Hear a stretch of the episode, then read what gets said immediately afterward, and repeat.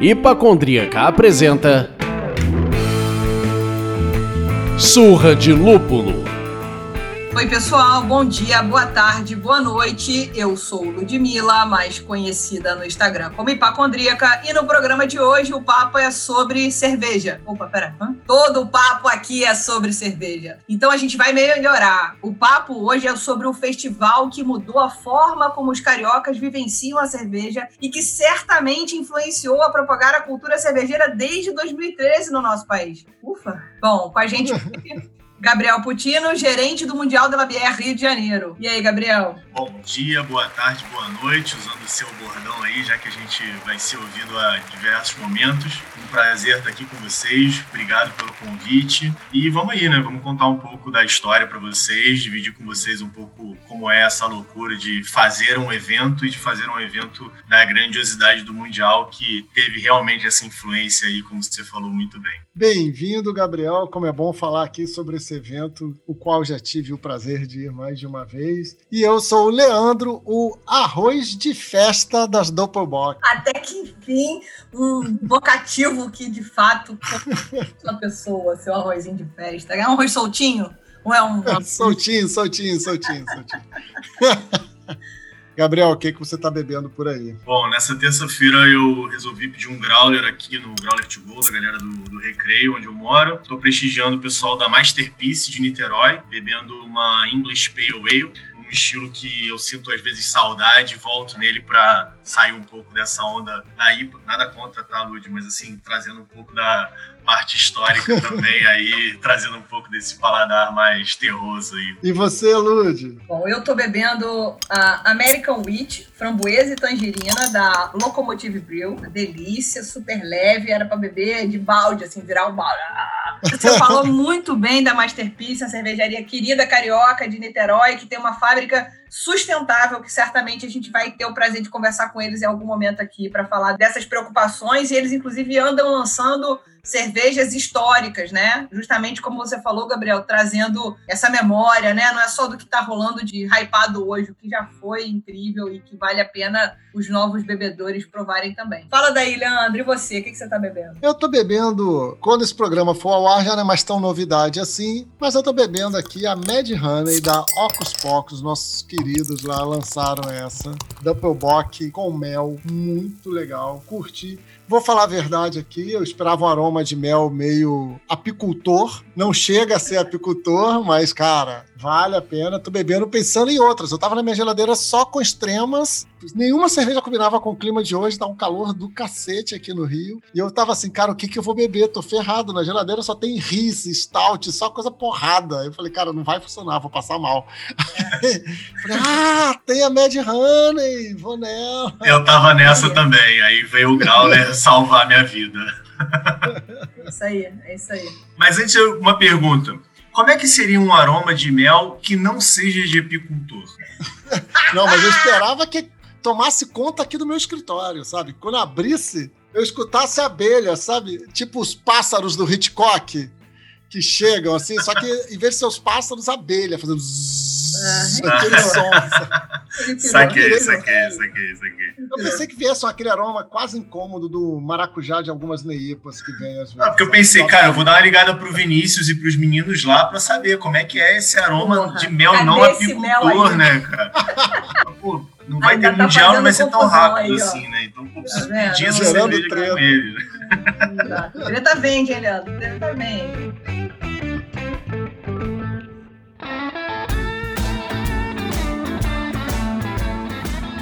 Gabriel, você atua no mercado de eventos já há 11 anos e na equipe do Mundial da LABR desde 2013, que é o começo dessa história por aqui, né, no Brasil. Conta pra gente dos desafios e conquistas do Mundial historicamente. A gente já falou aí dessa parte dele trazer o mercado artesanal para o Rio de Janeiro, né, dele apresentar isso, mudar a maneira do carioca encarar isso. Mas fala um pouquinho mais pra gente. É muita história, né? O Mundial ele é um, é um filho. Curiosamente, ele realmente tem a mesma idade do meu filho filho no Brasil. São oito anos aí que eu participo do Mundial. Tive a sorte, né, de poder estar nessa história desde o início. Então, realmente, eu vi o Mundial desembarcar lá no Galeão, fui pegar ele com plaquinha escrito Mundial, uhum. levei ele pro lugar dele, mostrei onde ele ia ficar. Ele falou que estava gostando muito. Falei, não, beleza, a gente vai arrumar um outro lugar. Levamos ele pro Pierre lá e ele falou, não, aqui eu quero ficar, vou comprar esse lugar aqui. Então, a gente passou muitas coisas. Eu acho que fiquei muito feliz de ouvir a, a Lud falar da responsabilidade do Mundial né, e da importância dele dentro do mercado, porque eu sou muito suspeito para falar, mas eu sempre defendi muito isso. É, a, a, cerveja artesanal, né? Eu sou produtor de eventos e me tornei do mercado cervejeiro. Então, hoje eu tô tanto cervejeiro quanto produtor de eventos, mas isso foi muito por influência do mundial. Comecei a beber aquelas cervejas importadas, principalmente em 2013, né, que se tinha mais acesso em algumas delicatessens, e vi tudo isso acontecer. E acho que essa importância, Lúcio, ela se estende até para o Sudeste. Né? A gente sabe que o sul do país todo já tinha uma cultura muito forte, mas eu acho que mundial acontecer no Rio de Janeiro, ser uma cidade que recebe uhum. muitos turistas, eu acho que isso deu uma alavancada né, no mercado assim do Sudeste como um todo e a gente teve uma relevância grande de São Paulo evoluindo muito rápido, né, de Minas Gerais também tendo um número de cervejarias é, aumentando muito grande e o Rio de Janeiro sem dúvida. Para dormir o celular né, teve essa influência que hoje a gente não está nesse lugar que a gente ocupa hoje no cenário nacional atual. Cara, o Mundial a gente teve muitos desafios, né? Começando em 2013, foi emblemático isso, assim. A gente estava numa reunião de equipe há cinco dias do evento e a gente recebeu uma ligação dizendo que o evento seria é, embargado por causa da demolição da perimetral. Para quem não sabe, a perimetral aqui no Rio de Janeiro era um viaduto que cortava o centro da cidade todo, que era horrível, deixava o nosso centro muito feio, né? E a gente teve essa notícia há cinco dias do evento, dizendo que a gente não ia poder usar o antigo o espaço Ação e Cidadania, porque ele passava assim a dois quarteirões desse lugar onde haveria demolição. E aí a gente estava terminando a reunião assim, então beleza, todo mundo já sabe o que vai fazer semana que vem, um abraço, vamos terminar a reunião. De repente o Vitor Montenegro nosso primeiro gestor saiu da sala, ele só botou a cabeça na sala falou: ninguém sai da sala. E aí ele falou, voltou contando a história, pegou as cabeças ali falou: a gente precisa dar um jeito, vamos para a prefeitura agora, vamos.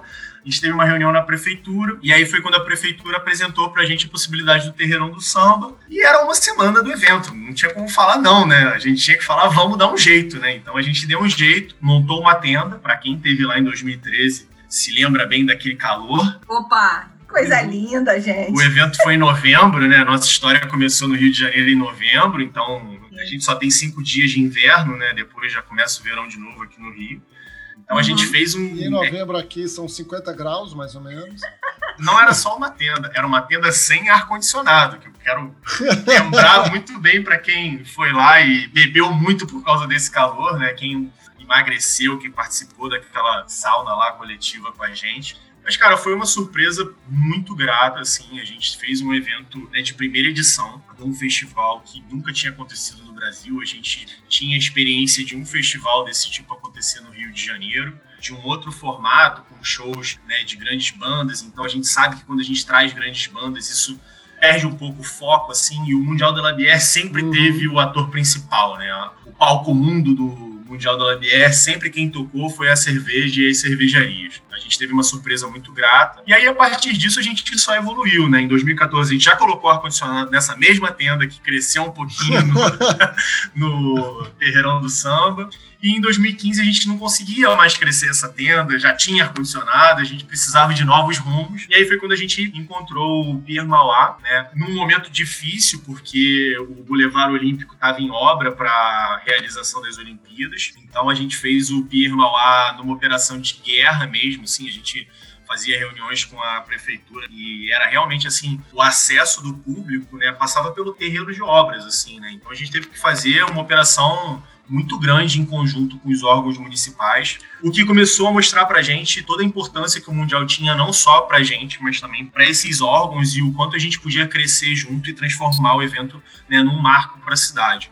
Então, essa nossa relação já fez com que a operação fosse um sucesso.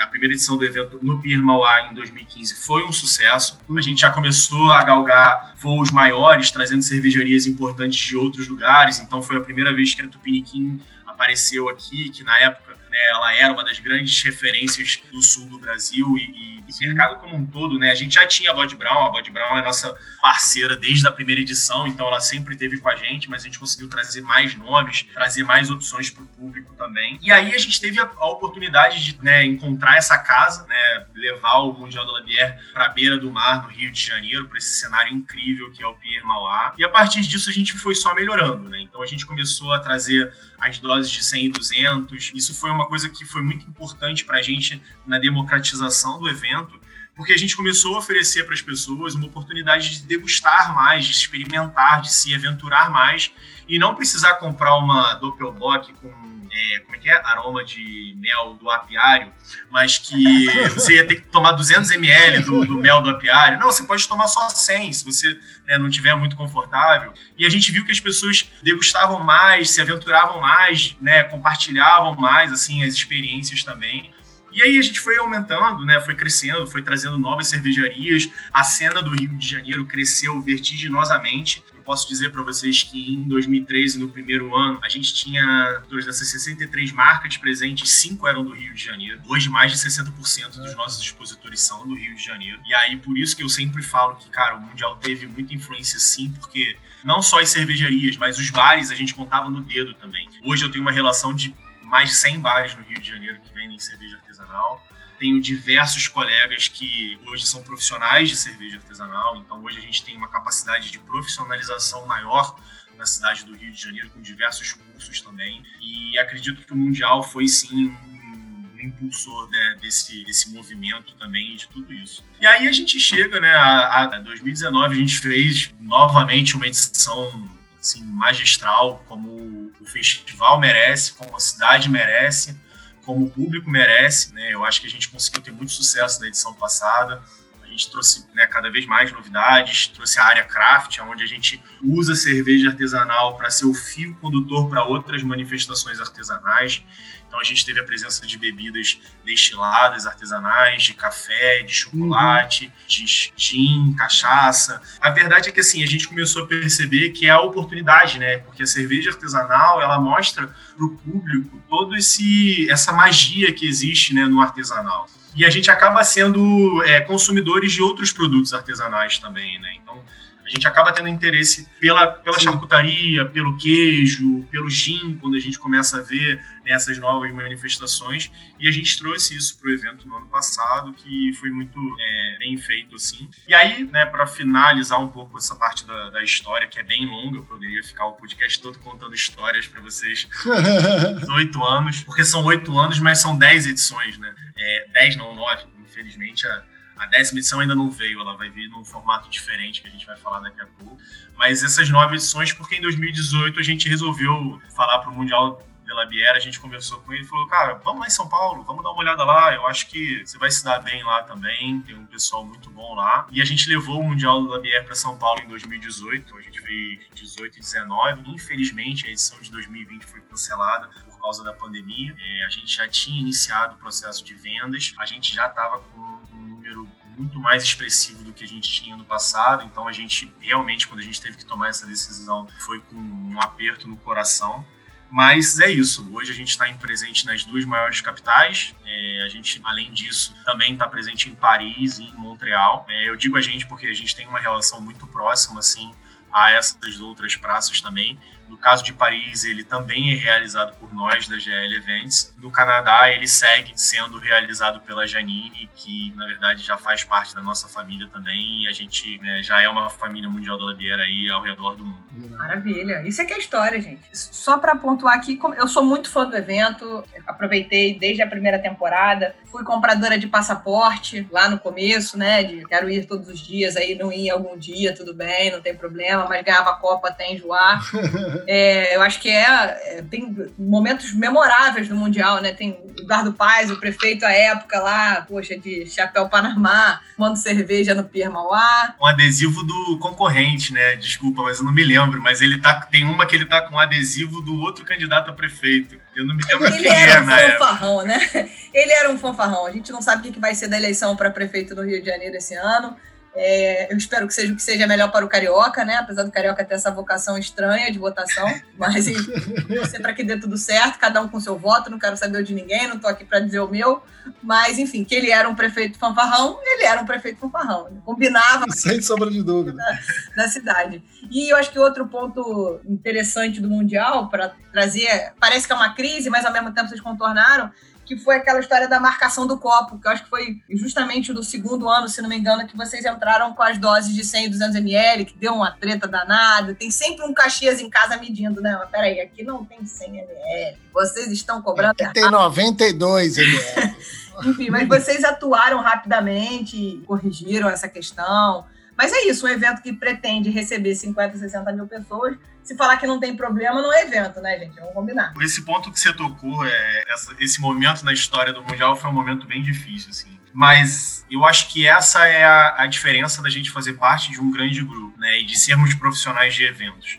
É, a gente sabe lidar com gestão de crise, né? A gente tem uma equipe muito competente. Nessa época, a gestão tinha mudado, já não era o Vitor, era a Luana, que trouxe muitos ganhos para o evento e administrou essa crise muito bem, né? Assim como todos uhum. nós, a gente teve um trabalho muito grande. Mas sem dúvida, assim, a nossa estrutura, né? Tudo que a gente tem nesse background, históricos também, né? De eventos que já tiveram crises e tiveram que gerir essas crises, ajudam a gente a passar por isso. Não sem sentir, porque se eu falasse isso, eu estaria sendo é, leviano, mas assim, de maneira mais profissional e buscando atender aos reais interesses, né? Então, assim, nesse nível a gente ressarciu todos os expositores que tiveram prejuízo, fizemos acordos com todos os visitantes também que se sentiram e que foram lesados de alguma forma, não é, empurramos a responsabilidade para outro fornecedor, então tivemos o nosso né, momento ali de resolver o problema e depois a gente internamente né, tomou as medidas cabíveis para resolver o, o, nosso problema. Né? Mas primeiro o problema das cervejarias e dos visitantes, que são os nossos principais é, interessados, né? São os nossos sócios na realização do Mundial e nesse crescimento. Para deixar tanto a minha esposa quanto a do Leandro felizes, as cervejarias e as pessoas que compram os ingressos são os stakeholders. Com duas palavras. Parabéns. Stakeholders, muito bem, muito bem, muito bem. Parabéns.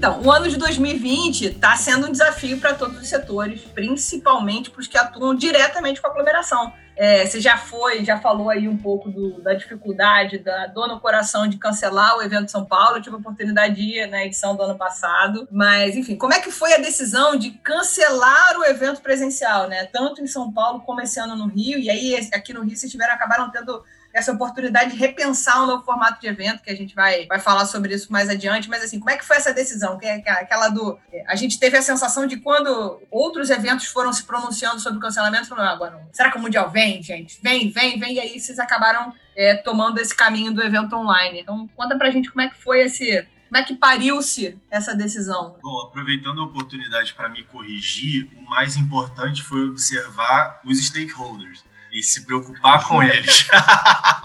Não, mas é, é, é, a verdade, assim, a gente teve é, esse discurso foi muito claro para a gente e esse conceito também. É, em São Paulo, né, que aconteceria em junho, a gente não tinha segurança alguma para fazer isso. É, como você Sim. disse, assim, Sim. trabalhamos com aglomeração, né? A experiência do evento, ela tem muito a ver com o contato seja o contato dos seus amigos experimentando a cerveja um do outro, né? Como se nós três aqui estivéssemos e deixa eu beber essa uhum. a sua Dr. Bock com mel do apiário, porque isso é para mim agora.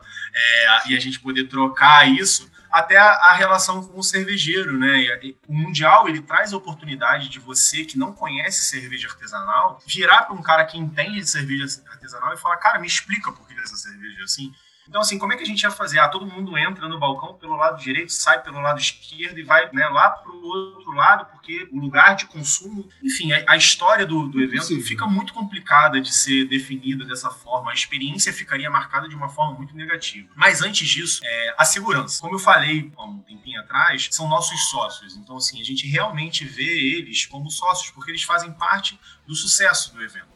Né? Então, assim, a gente tem segurança para fazer isso? A gente tem segurança para chamar os nossos expositores, as cervejarias que trabalham com a gente, né, que a gente entende bem do mercado deles, e colocar essa, né, eles nessa posição? A gente tem condição de fazer um evento para o nosso público? Ah, não, mas o nosso público vai ter que ser reduzido três vezes. E essa experiência, ela vai ser aplicada de que maneira para esse público? Então, assim, o mais lógico foi partir da parte da coerência, né? Então, assim, não há segurança para a gente fazer esse tipo de evento. Né? Não é uma questão de não só da experiência, mas é uma questão de segurança sanitária. Né? Eu acho que assim a gente tem essa preocupação. A gente, de novo, por ser da GL, a gente já sabia que tudo isso ia acontecer. A GL trabalha nos, em todos os cantos do planeta. A gente está com um investimento muito grande na China. Então, em novembro do ano passado, a gente já via essas coisas acontecerem. Quando uhum. chegou na Europa, né? Então a GL é uma empresa francesa, a gente já via tudo isso acontecer. Então a gente já sabia que isso ia acontecer no Brasil também, principalmente pelo tamanho do nosso país e pelas dificuldades políticas e econômicas que a gente vive também. Então nada mais do que bom senso foi o que direcionou a gente a né, é, segurar essa experiência né, de São Paulo, principalmente durante um ano, e consequentemente do Rio também, porque a gente acreditava que pudesse ter uma evolução positiva, né, que a gente pudesse ter uma luz no fim do túnel ainda em 2020 para poder realizar de alguma forma. E aí a gente viu que realmente não seria possível, né? A gente não uhum. teria como fazer isso. É, o Mundial ele reúne, hoje a gente tem no Rio de Janeiro 15 a 20% do nosso público é de, de outros estados, então a gente teria essa dificuldade, além do público, a gente teria dificuldade das próprias cervejarias, né, que é um grande diferencial do Mundial, né, ter cervejarias de todos os cantos do Brasil e do mundo. Então, essa foi a nossa tomada de decisão, foi baseada no, nesse bom senso na questão sanitária mesmo. E assim, eu já comentei aqui outras vezes, não adianta, né? Segurança não é uma, não é uma parte negociável, né? Quando você fala de segurança, não dá para negociar. Não dá para ter parcimônia, falar, não, mas a gente abre esse precedente aqui, porque o, o, a diretoria de Vai da Merda tá gritando, a DVM tá gritando lá atrás, abanando os braços, falando, vai dar merda. Vai dar merda então, assim, infelizmente é uma decisão muito dura a se tomar, mas necessária. Não dá para deixar de tomá-la, embora, como a Lud bem disse, né, tem aqueles clientes, aquele público que é chato pra cacete, que conta mililitro e vai ficar reclamando tal para o bem maior, né? Para uma questão muito maior do que somente fazer ou não fazer o evento e por aí vai. Mas isso trouxe para vocês toda uma visão de um novo formato do evento. E aí a gente queria saber um pouco mais, principalmente os nossos ouvintes querem saber um pouco mais, como é que vai ser esse formato online gratuito e como é que os espectadores irão aproveitar ou ter acesso às cervejas que serão degustadas, faladas, estarão ali neste evento. Bom, Primeiro, eu vou perguntar para vocês, assim, dá saudade do Mundial, não dá? Não só do Mundial, de outros eventos também, né? Gente tem essa característica de ser amigos de todo mundo, mas dá saudade, né? Saber que não vai ter, que você não vai encontrar os seus amigos. Eu acho que todo mundo tem essa saudade. Dá pra cacete, assim. Eu, uma das coisas que eu mais curto no Mundial é porque, por ele ser no Rio de Janeiro, sempre rolam os encontros aleatórios. Então, eu tô andando no meio do Mundial, tô experimentando uma cerveja aqui, outra ali, e aí eu vou na dose do 100, porque eu quero a, eu quero a quantidade de cervejarias, eu não quero a, a é quantidade de copo. Aí eu, eu, vou ali de pouquinho em pouquinho e tal, daqui a pouco, pluf, trombo com o camarada. Aí encontro, troco ideia, puta, mata aquela saudade tal, pluf, vou no stand que eu conheço alguém, troco, sabe? E, esse ritmo é muito maneiro. É, abre e fecha, eu tô lá desde 2013, isso acontece comigo desde 2013. Inclusive, eu reencontrei grandes amigos, né? Refiz grandes amigos por causa do Mundial, né? Então, assim, é, fora os amigos de outros estados, né? Por a gente estar na nossa cidade, a gente encontra gente de todos os lugares. Sim. Mas, assim, do mercado, é um grande encontro, né, gente? A gente encontra só no, no Mundial ou em outros dois ou três eventos aí também. Então. Sim, mas além do mercado até, né? Por, não, por a gente estar aqui no Rio, o público mesmo, né, cara, assim. E encontrar, e aí você falou da, da localização, o pier é foda, né, cara? E encontrar ali, sentado naqueles mesões, olhando pra Baía de Guanabara, de repente chega um mamífero, que é um mamífero que tu não vê há um tempão. É bom, cara. É bom, é maneiro, cara. Não, não, é demais. Cara, é demais, é demais mesmo. Foi como eu falei, eu, eu tenho essa oportunidade todo ano e, e, a cada ano eu faço esse reencontro com mamíferos que eu não vi há muito tempo. Mas então, baseado nessa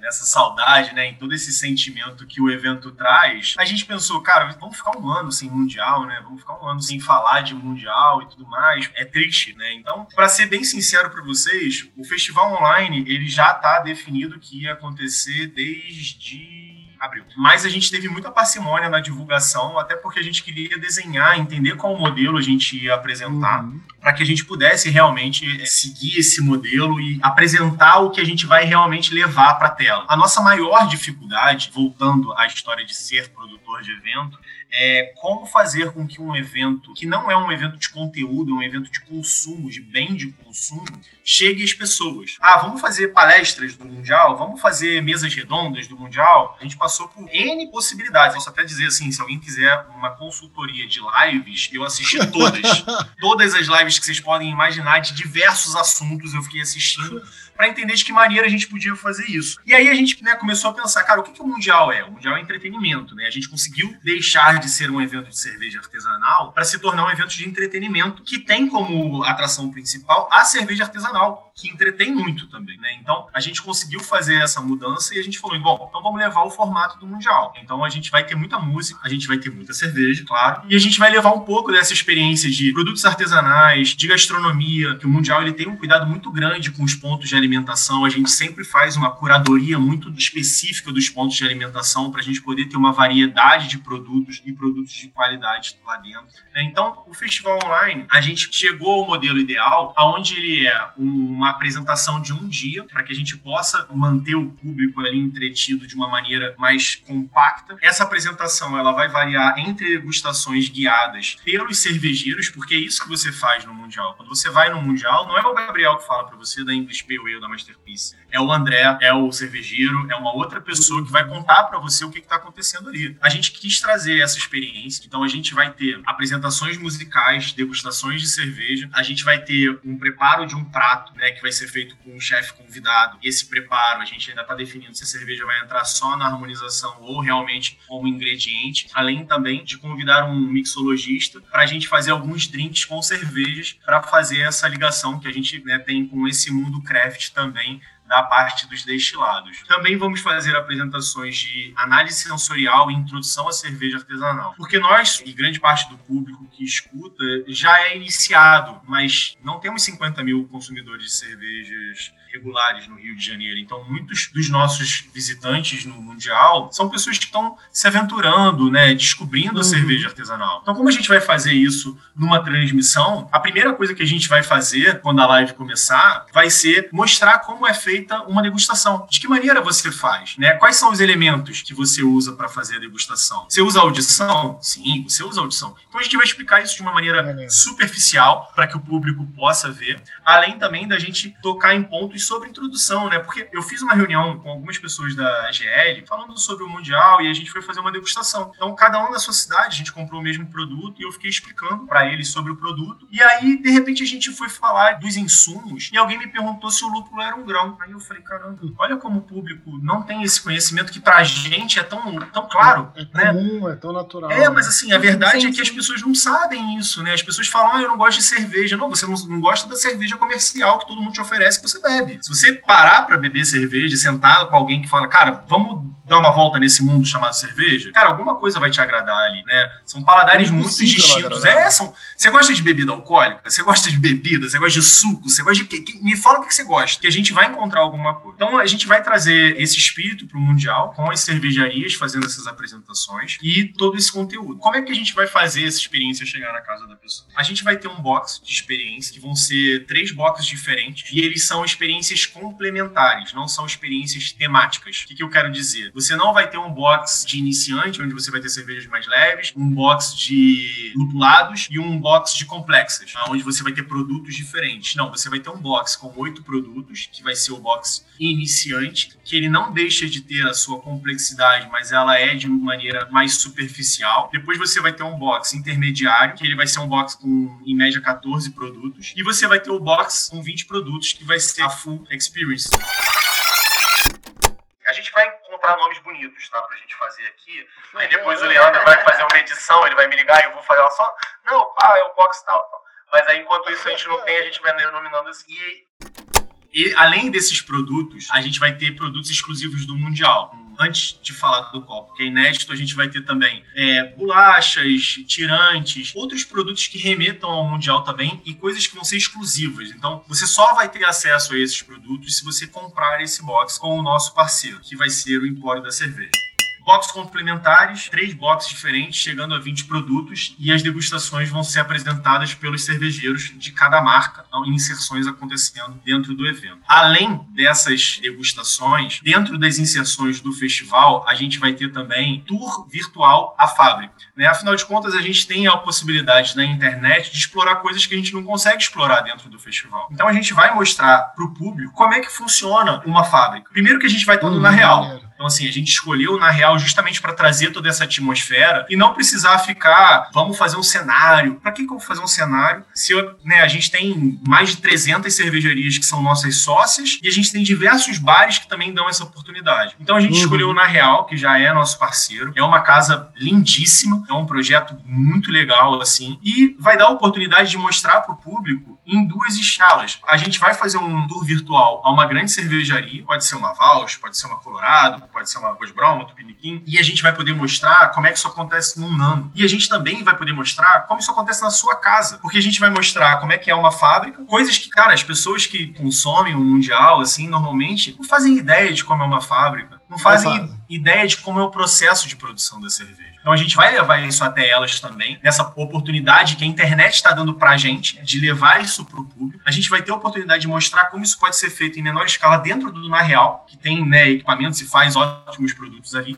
E a gente também vai mostrar para as pessoas que, cara, você pode fazer na sua casa, você pode fazer no seu fogão, você pode fazer no seu apartamento de 50 metros quadrados. Né? O que você precisa Olha, é a disposição para fazer. É, pelo amor de Deus, uma sacanagem isso, hein? Vamos, pode fazer num apartamento de 50 metros quadrados? Pode. Se você é casado, você também pode se separar por conta dessa decisão, meu amigo. Não acredite em tudo que Gabriel fala, ele é um grande vendedor, pelo amor de Deus. Na hora de resfriar esta bagaça, pelo amor de Deus. Para vocês que querem se separar, começa fazendo cerveja em casa. Se você não tiver uma. se a sua esposa ou se o seu esposo não for um amante da cerveja artesanal. Fica essa dica aí. Se no processo de fazer a cerveja não rolar a separação, convida os amigos para experimentar a cerveja. Fudeu.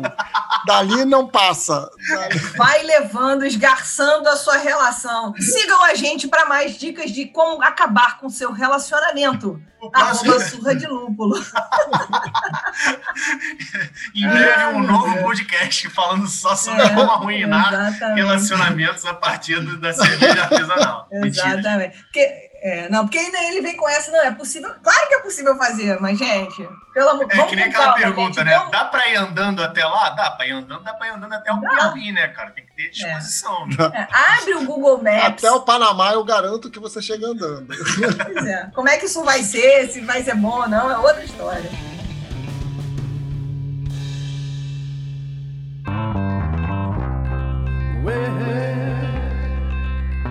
Bom, você já tinha dado uma citada aí rápida falando sobre o copo, que é inédito, e eu acredito que isso é um mal, é uma abelha que pica os cervejeiros, bebedores de cerveja, de gostar de colecionar os souvenirs que as cervejas nos apresentam, né? Então, eu, por exemplo, devo ser uma das poucas pessoas que ainda tem um copo de 2013. Eu tenho aqui um exemplar do copo de 2013, que é aquela pequena tulipinha, o símbolo do Mundial do Labier, gravado meio jateadinho, assim, não é preto, né, e tal. E esse ano o copo é novo, é um copo inédito, a gente ficou sabendo de qual é o formato do copo numa postagem que vocês liberaram na semana passada, se não me engano. E aí, conta pra gente gente qual é o copo. Antes de falar do copo, eu vou voltar na experiência do festival que a gente acabou claro. falando da brincadeira do, da cerveja em casa. Além dessa compra de produtos no Empório da Cerveja que vai chegar na sua casa para você poder assistir, a gente tem o Brinde em Casa. O Brinde em Casa foi uma ação que surgiu por causa da pandemia, né? A gente viu todos os nossos expositores, todas as cervejarias com uma dificuldade muito grande e todos os bares fechados. E quem gosta de cerveja, quem tem esse consumo mais intermediário ou avançado como a gente, tem essa cultura de comprar, levar para casa. Quem não tem, cara, compra mainstream que tá acostumado e bebe cerveja artesanal em ocasiões. Então a gente começou a levar pro pessoal no brinde em casa oportunidades para comprar cerveja em casa. Até porque o mercado estava se adaptando a essa questão de compra online, delivery, takeaway. Então o Brinde em Casa ele se tornou uma ação.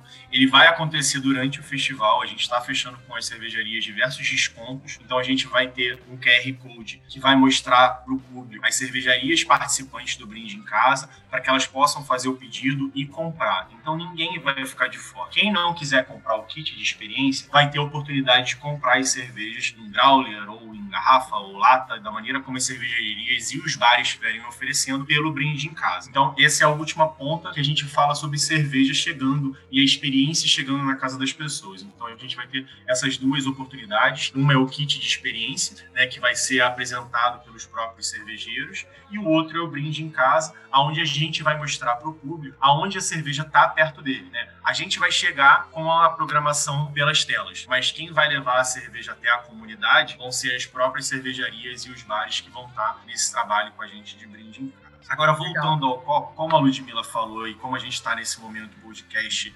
relacionamento, a questão dos copos e dos souvenirs também é uma outra dica se você quiser se separar. Se você quiser se separar, você pode pegar garrafa, lata, bolacha, copo, tudo isso. Você vai entendendo. No meu caso, eu já te abri mão de tudo, fiquei só com as tampinhas e com as bolachas, porque ocupa menos espaço, enfim, estava dando muito certo. eu comecei a ocupar a casa inteira com garrafa, não deu muito Não, certo. lata e garrafa é o problema certo, né? Eu comecei a juntar umas latas aqui em casa, eu nem coleciono as latas, mas eu comecei a juntar. Aí a minha esposa, a Letícia, perguntou na hora: vem cá, essa lata que tu vai usar? Pô, é uma parada volumosa, né? Vai, vai acumulando. Não, você acha lindo, né? Você olha e fala, aí seu amigo cervejeiro e fala, pô, aquela cerveja ali, a terceira da direita pra esquerda, é muito maneira, né? Mas todo mundo entra na sua casa e fica assim, caralho, fica juntando um monte de lixo, né, cara? Essa porra junta mó pó, cara. Aí, Acumuladores, vocês. cara, o copo é a mesma coisa, porque o copo pergunta assim, cara, você vai beber em todos esses copos? Pra que, que você tem tanto copo? Não bebe em copo. Mas enfim, gente, juntem seus Eu copos. faço rodízio para poder beber em todos. É, eu também faço, mas assim, na minha mudança eu, eu tive que separar duas caixas de copo e falar, galera, tô doando copo aqui que realmente tô querendo bem da minha saúde mental. né? Então, a gente vai fazer um copo exclusivo. Todos esses produtos do Mundial, eles são exclusivos pro kit. A gente sabe que o copo é uma coisa que as pessoas gostam muito. O ano passado foi o primeiro ano que a gente definiu que a gente teria copo à venda na lojinha, né? A gente nunca teve copo à venda. O copo era sempre compra o ingresso e ganha um copo, né? Então a Ludmilla, Uhum. comprava o passaporte para ter mais um copo na casa dela. A gente decidiu isso porque a gente sabia que isso seria uma- um, um chamariz a mais, uma oportunidade a mais que a gente tem também de fazer uma coisa diferente. Esse copo, ele vai vir no kit. Tem o kit 3, que vem com 20 cervejas, ele vem com dois copos, tá? Então a gente pensou nisso também, porque afinal de contas, 20 cervejas pra você. Né? A gente nem vai estimular que beba sozinho. Todas as gravações é, de degustações vão ficar disponíveis no YouTube depois. Então, assim, Irado. são 20 cervejas, mas depois, se você quiser beber a sua Alcos Pox, a sua Verhop, a sua Bud Brown, depois acompanhado, ou se você quiser beber em um outro dia, numa outra compra que você quiser, vai estar tudo disponível lá na página do Mundial. O copo, quem quiser dar uma olhada, tem que clicar no sininho, seguir o Surra de Lúpulo e o Mundial para dar uma olhada e curtir a página. e é isso, a gente vai, vai trazer esse do copo e quem sabe a gente não vai ter mais copos aí. Quem sabe se não for um sucesso a gente não coloca na lojinha, né? mas quem sabe. Então, mas vamos lá. Você não falou o modelo do copo. Babá! O modelo do copo, eu preciso te dizer que eu não lembro o nome, sendo bem sincero, mas é Não tem aquele problema. sabe? É, É, eu acho que o nome dele seria um copo gota para quem frequenta, acho que é a Vários botiquins. trilha, trilha, é, a cervejaria. copo. É, então, são copos tipo aquela bem bujudinha assim, parece É. um gota. Acho que é o copo formato gota. É, É um outra- copo para beber muita cerveja, porque ele deve caber ali um 400, 300. 400 e pouco. Não, né? 300. 300? 300. Ele é pequeno, então é um gota pequeno, não é um gotão. um não é gotinha. um gotão, É é uma gotinha. gotinha, é uma gotinha. Em tempos de vacina, nada mais apropriado que um copo gotinha. Pô, muito bom, hein? Enquanto a vacina pra corona não chega, toma essa gotinha. Vai na gotinha. Exatamente, exatamente. Muito bom, muito bom. Não, esse modelo, na verdade, a gente pensou nesse modelo para a seguinte questão. Uma taça seria muito legal, né? Uma taça bonita, como as que vocês estão usando aí. Mas e o, envio disso? A Muito quantidade. frágil, né? É, então assim, a gente tem uma, uma divisão, como é que é a diretoria do Do diretoria, de diretoria vai dar merda. É, então eles falaram pra gente, eles falaram, cara, taça não dá. Aí a gente falou, pô, beleza, então, que copo a gente vai usar que é legal, que o pessoal vai gostar? E a gente ficou procurando, procurando, procurando, e assim, entre ficar em loucuras de copo, cara, vamos nesse, esse copo é lindo, esse copo é super legal, é, é super fotogênico, né? A gente quer estimular muito que as pessoas nesse dia também gerem também esse entretenimento. E eu particularmente adoro esse copo também, é, nunca vi ninguém falar mal, tomara que eu não veja agora, né? Que alguém não, não vai dar tudo tá certo. Vai eu curto certo. ele, eu curto. Vai dar tudo certo. É, vai ser esse copo, cara. Vai ser um sucesso, sim. A gente teve uma escolha muito dura para escolher as cervejarias que vão participar do box. A gente teve que fazer uma definição de 20 cervejarias apenas no mundo que a gente vive. Então, a gente teve que ver também Porra, o, isso. o que estava disponível, né? O que a gente teria facilidade junto ao Empório da Cerveja. Além disso, que tem muita coisa no Empório da Cerveja hoje também, assim, o Empório da Cerveja está abrindo para muita coisa artesanal, assim, independente. A gente fez essa escolha por relacionamento com o Mundial, uma variedade de produtos muito grande. Então, como eu falei, não é uma caixa que vai ter só IPA. A gente conseguiu fazer com que a caixa que tem a maior experiência tenha cervejas leves, como Lager, Witbier, mas também vai ter Russian Imperial Stout, Legal. vai ter Barley Wine. Cara, a gente vai ter Double IPA, a gente vai ter New England, a gente vai ter Viena. A gente quis trazer justamente essa brincadeira do Mundial da Labière e de toda essa história que a cerveja conta dentro dos estilos que ela apresenta. Então, a gente teve um trabalho muito grande para fazer isso, sim, mas não excluindo ninguém, até por isso que a gente fez muita questão de trazer o brinde em casa para trazer todas as cervejarias para dentro do festival de alguma maneira e não só prestigiar aquelas que estão dentro do box. Então, todas elas vão ter o seu espaço também. A gente vai divulgar todas essas questões. O brinde em casa é um produto que, se vocês entrarem hoje, quando vocês estão ouvindo esse podcast, independente do dia que for, vai ter lá a página Brinde em Casa. Você vai ver as cervejarias que entregam. No site Brinde em Casa, né, no site do Mundial, na página, não está por geolocalização no dia do festival vai estar por geolocalização para facilitar para vocês. Essa é a ideia do, do COP da experiência que a gente está tendo muito trabalho para apresentar para vocês como o Mundial merece. Vamos mudar mais ou menos o tema, um pouquinho só, não é muito. A gente é realmente muito curioso e democrático. A gente assumiu uma parada que é uma missão própria aqui de ajudarmos a nossa audiência a conhecer mais do mercado cervejeiro. Aí não sei nem a Lud, mas eu imagino que ela também esteja embarcada nessa comigo, que é se daqui a cinco anos a gente olhar para trás e falar, a gente saiu dos 2% e chegamos a 5%, a gente vai falar, puta maneiro. É o que a gente quer para esse mercado. Conta pra gente sobre o Brasil Brau e a importância desse evento no calendário cervejeiro anual. Assim. Cara, a Brasil Brau, ela tem uma importância muito grande, eu digo que muito maior do que a gente até imagina, assim, né? A Brasil Brau, existe desde 1989. Imagino que poucas pessoas saibam disso, até porque o nosso mercado é muito novo, né? A Brasil Brau, ela é uma iniciativa do Instinto Cobra 100, que era presidido pela Sirene Saurim e pela Kátia Jorge, com tive o enorme privilégio de trabalhar com as duas. E a Faga, antiga Faga, hoje uhum. GL,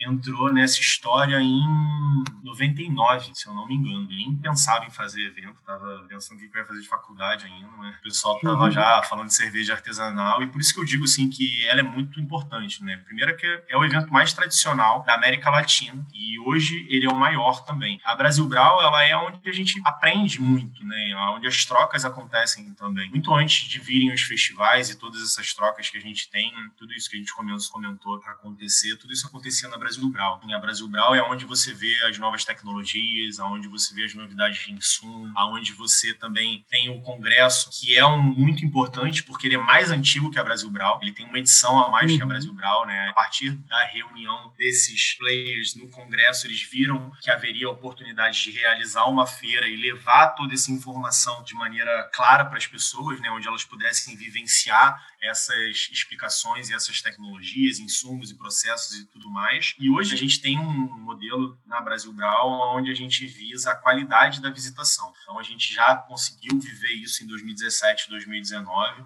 onde a gente teve um aumento na qualidade do público a gente não visa que a Brasil Rural seja a maior feira de equipamentos do mundo em número de visitantes. A gente quer que ela tenha uma importância para o mercado, que ela gere negócios para o mercado realmente e que ela realmente ajude, como você disse, Leandro, a gente chegar nessa fatia maior do mercado. Com certeza, é um evento importantíssimo. Né? Falta que a gente apresente esse tipo de evento para a galera que está na entrada, não necessariamente para que ele seja um frequentador, mas para que ele entenda a cena como um todo. É um pouco da gente conhecer a história, sabe? A Brasil Brau é assim, a partir do momento que você se vê como um possível profissional, um empreendedor no mercado, independente da área, ele se torna um evento essencial, assim, para você visitar, porque, uhum. como a gente disse, né, lá são as trocas, lá são as novidades, você enxerga tudo lá, né, você tem grandes nomes aparecendo, a gente está com um trabalho muito grande de trazer mais gente da América do Sul também, não só visitantes, mas empresas também, 2019, a gente teve o prazer de receber o pessoal da Cicerone. A gente tem um hum. projeto de fazer mais coisas, não só com eles, mas com outras empresas também. Aproveita, Gabriel, desculpa te cortar, mas aproveita e explica o que, que é a Cicerone para cerveja. Cara, Cicerone para cerveja Estou tentando fazer uma comparação aqui, uma analogia, mas assim, uhum. é um instituto americano de sommelieria, Sim. é um dos mais importantes do mundo, assim, né? Nos Estados Unidos, os profissionais são formados, em sua grande maioria, pela Cicerone, então Todos esses uhum. profissionais que a gente cultua dos Estados Unidos vêm dessa escola e ela está vindo para o Brasil aos poucos, para América do Sul, na verdade. Ela já, já esteve presente aqui, mas a ideia dela é se aproximar mais e a gente teve essa oportunidade de se aproximar deles e eles vieram aqui ano passado. Existia um interesse em fazer uma prova aqui no Brasil, mas o timing deles não foi muito é acertado para isso. A gente já está começando para trazer isso para 2021. E é isso, né? Além da Cicerone, assim, que a gente está tocando, ano passado a gente trouxe o Randy Motion para trazer e fazer o lançamento da versão do Radical Brewing em português. Quem não conhece o Randy Mosher, cara, dá um Google aí, porque esse nome vocês têm que saber quem é. Não é o Papa, porque o Papa é o Michael Jackson, mas ele tá ali bem pertinho também. Eles estão bem juntos. E a gente teve a oportunidade com o pessoal da Cráter de trazer ele. Além disso, também ele foi o jurado no Mundial São Paulo. E aí a Brasil Brau, com a ida do Mundial para São Paulo, ele deu a oportunidade pra gente de fazer uma coisa única no país, que é a Semana Cervejeira. Então a gente nomeou ela de Semana do Campo ao Copo, porque a gente uhum. realmente tem uma semana em São Paulo, assim, que a gente vai da Brasil Brau ao Mundial, né, onde todas as cervejarias visitam a Brasil Brau para saber todas as novidades, e depois uhum. todas elas estão apresentando, né, o, tudo aquilo que foi absorvido da indústria nos seus produtos finais. Então, Sim. é uma oportunidade única que a gente tem. Vejo poucos modelos assim né, ao redor do mundo e acho que isso é bem legal para a gente como brasileiro, assim. Acho que São Paulo é uma cidade super cultural, então traz esse caráter também pra gente. E a gente tem essa oportunidade única, sabe, de falar do campo ao copo, de trazer todas as novidades e depois ver elas uhum. aplicadas ao produto. É um encontro sensacional, assim, porque é da indústria, então, diferente da cerveja, onde você também encontra o pessoal da indústria, diríamos que, assim, é meio obrigatório estar tá todo mundo lá nessa semana. É muito legal isso também. Eu acho que vai ajudar muito a chegar nesse aumento da parcela também. E aí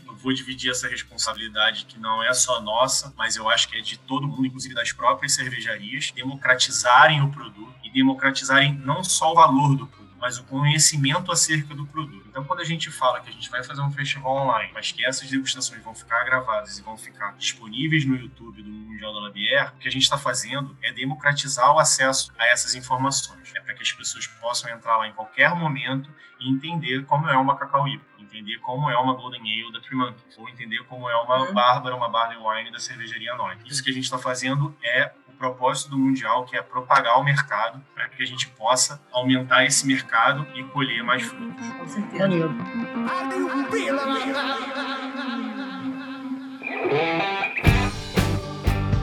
Você falou desse formato que vocês conseguiram fazer em São Paulo da semana, é um formato meio Rio to See, né? Que é do antigo Content Market, que era assim, ter um momento da indústria, ter um momento dos produtores, ter um momento do público, ter, sabe? Que é uma coisa que está acontecendo sem uma quebra nesse fluxo. A galera tá lá falando da indústria, logo depois entra os consumidores que dão insights para a indústria, a indústria testa coisas com consumidores, aprende coisas com consumidores e essa bola vai girando o tempo todo. Isso é muito legal para o mercado, né? Tá isso muito próximo, não ter esse distanciamento. Isso eu achei muito maneiro. Eu fiz o Rio Content Marketing em 2015, se eu não.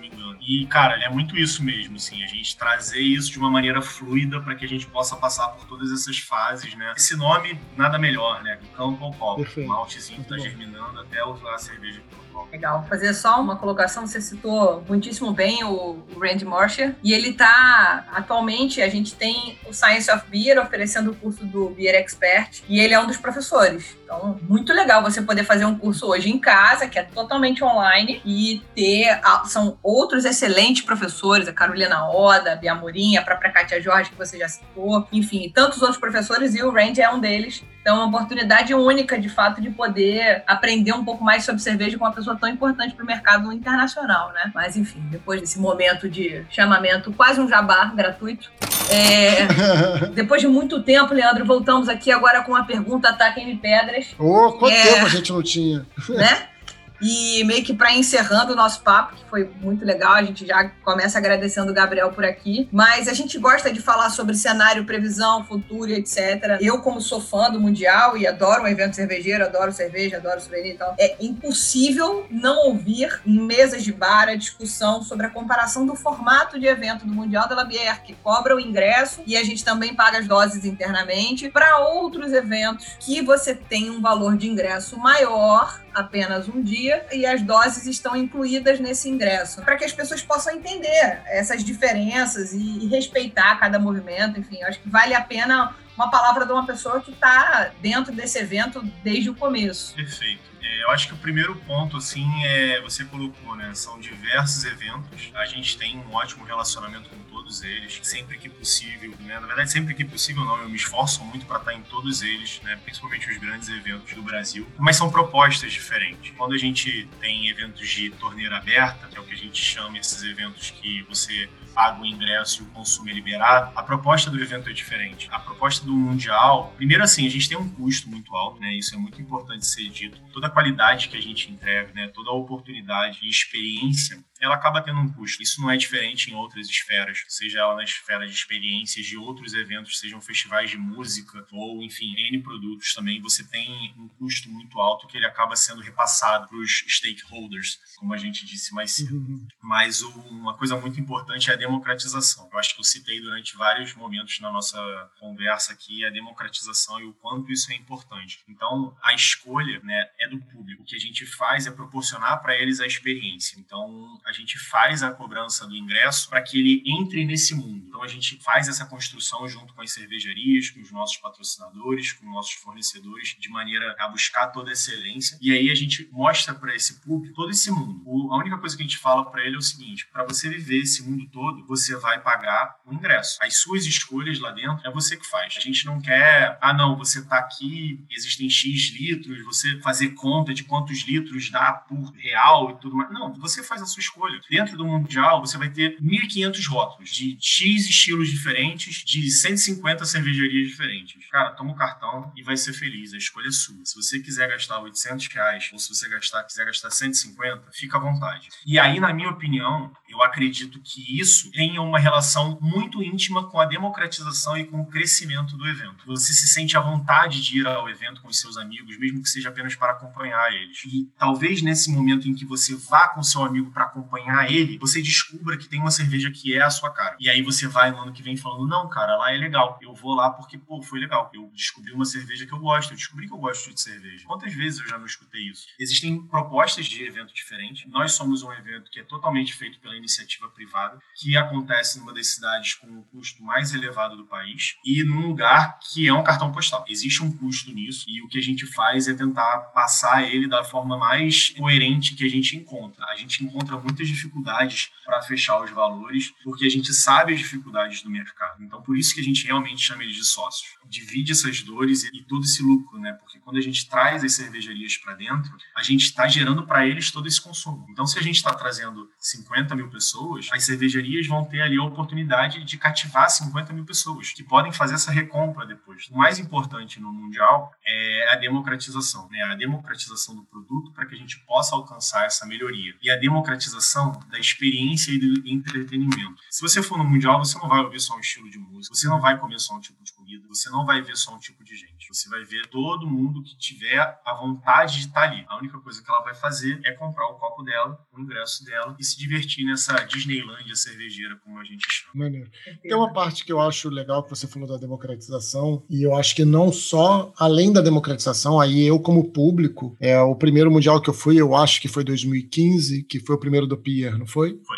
Você falou, então. Foi 2015, eu não fui ali no Terreirão. Pegou a parte boa, né? Nutella, eu sou Nutella. eu sou.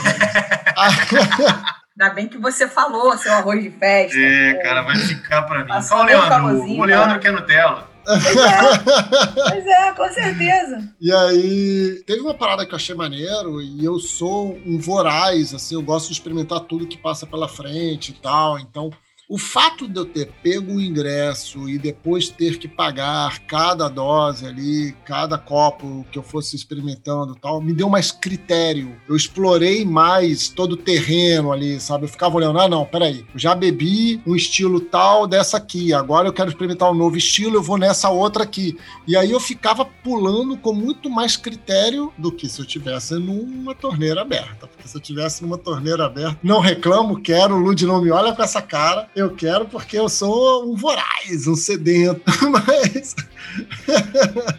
Ela tá É, olhando com uma cara de que você tá de lorota, para com essa porra. Critério coisa nenhuma, rapaz. Sei, sei nem como é que ele chegou em Critério de casa. distanciamento social existe até a quarta dose. critério, o critério dele, é isso que eu ia falar, o critério dele valeu no máximo até umas 8 da noite, 9, no máximo.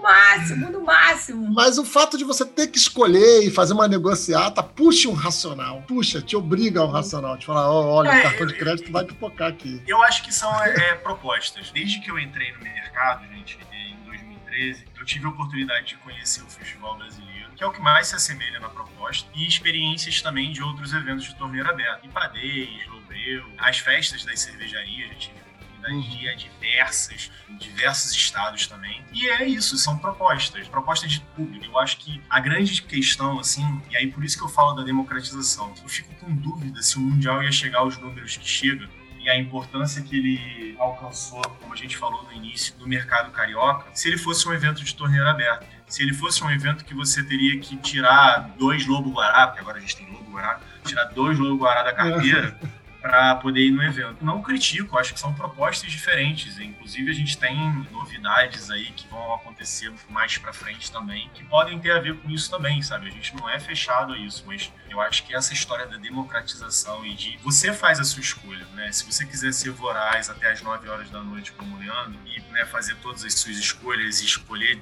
ou se você quiser realmente tomar tudo e esquece o cartão de crédito, ou se você quiser ir para acompanhar e falar, "Ah, cara, mas eu nem sou muito de cerveja, sabe? Tipo, não, eu vou para me divertir, ouvir o som, curtir com os meus amigos. E foi isso que o Mundial conquistou. Hoje ele é um lugar onde as pessoas vão sim para se divertir. Ele é um evento, como eu falei, de entretenimento. O valor do ingresso é pelo entretenimento que a gente vai proporcionar. O entretenimento que você vai se proporcionar é você que escolhe que você vai consumir.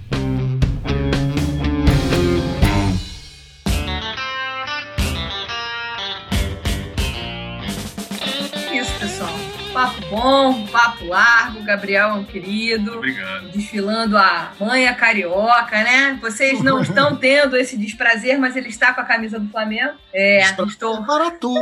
Ué, gente. Fazer que carrega né? a mágoa, que carrega a mágoa de não ser flamenguista. Ah, porque quem não é flamenguista é vai. magoado. Ah, Estamos, em, caramba, estamos num momento home office, e aí no home office eu boto a roupa que me veste melhor, e no caso é essa que me veste muito bem. Tá certo, tá certo. É isso aí. O importante nesse programa é a democratização também. Então Aí, democrático, está tudo Viu? Plantei certo. aqui uma semente. Plantei uma semente, gente. Nossa, mãe. Ô, nós. Vamos, lá vamos nós, né? Então Não, tá. gente. Mas foi muito bom conhecer o Gabriel. Foi um prazer saber um pouco mais da história do Mundial, que é um evento que eu curto muito. E eu tenho um pouco essa visão que você falou do, da Disneylândia cervejeira. Sobretudo com um período que os estandes tinham investimentos fenomenais em estandes super criativos, enfim, né? Teve esse período, esse boom, e você já dava de cara com uns estandes que você fala, caraca, a grana que o cara gastou nesse stand já valeu a minha olhada por aqui. E, enfim, é um evento que cresceu junto com o mercado e que certamente ajudou o mercado a crescer e eu adoro, sou suspeita, independente das controvérsias sobre ser ingresso e mais dose, ser só ingresso, enfim. Pra mim, Controvérsias sempre haverão. com certeza. Na verdade, o que a gente faz é buscar o melhor para todo mundo mesmo, receber todo mundo de braços abertos, seja cervejaria, seja visitante, ou qualquer um dos nossos stakeholders. Fica aí o meu abraço para eles.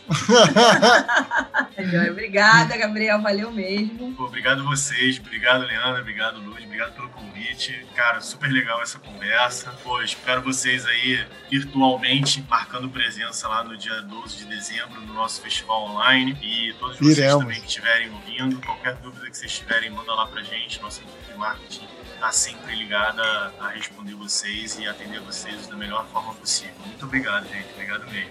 Valeu, brigadaço, Gabriel. Foi um prazer bater esse papo. Adorei aqui. Porra, e vamos nos encontrar no dia 12, então, né? Já tá agendado.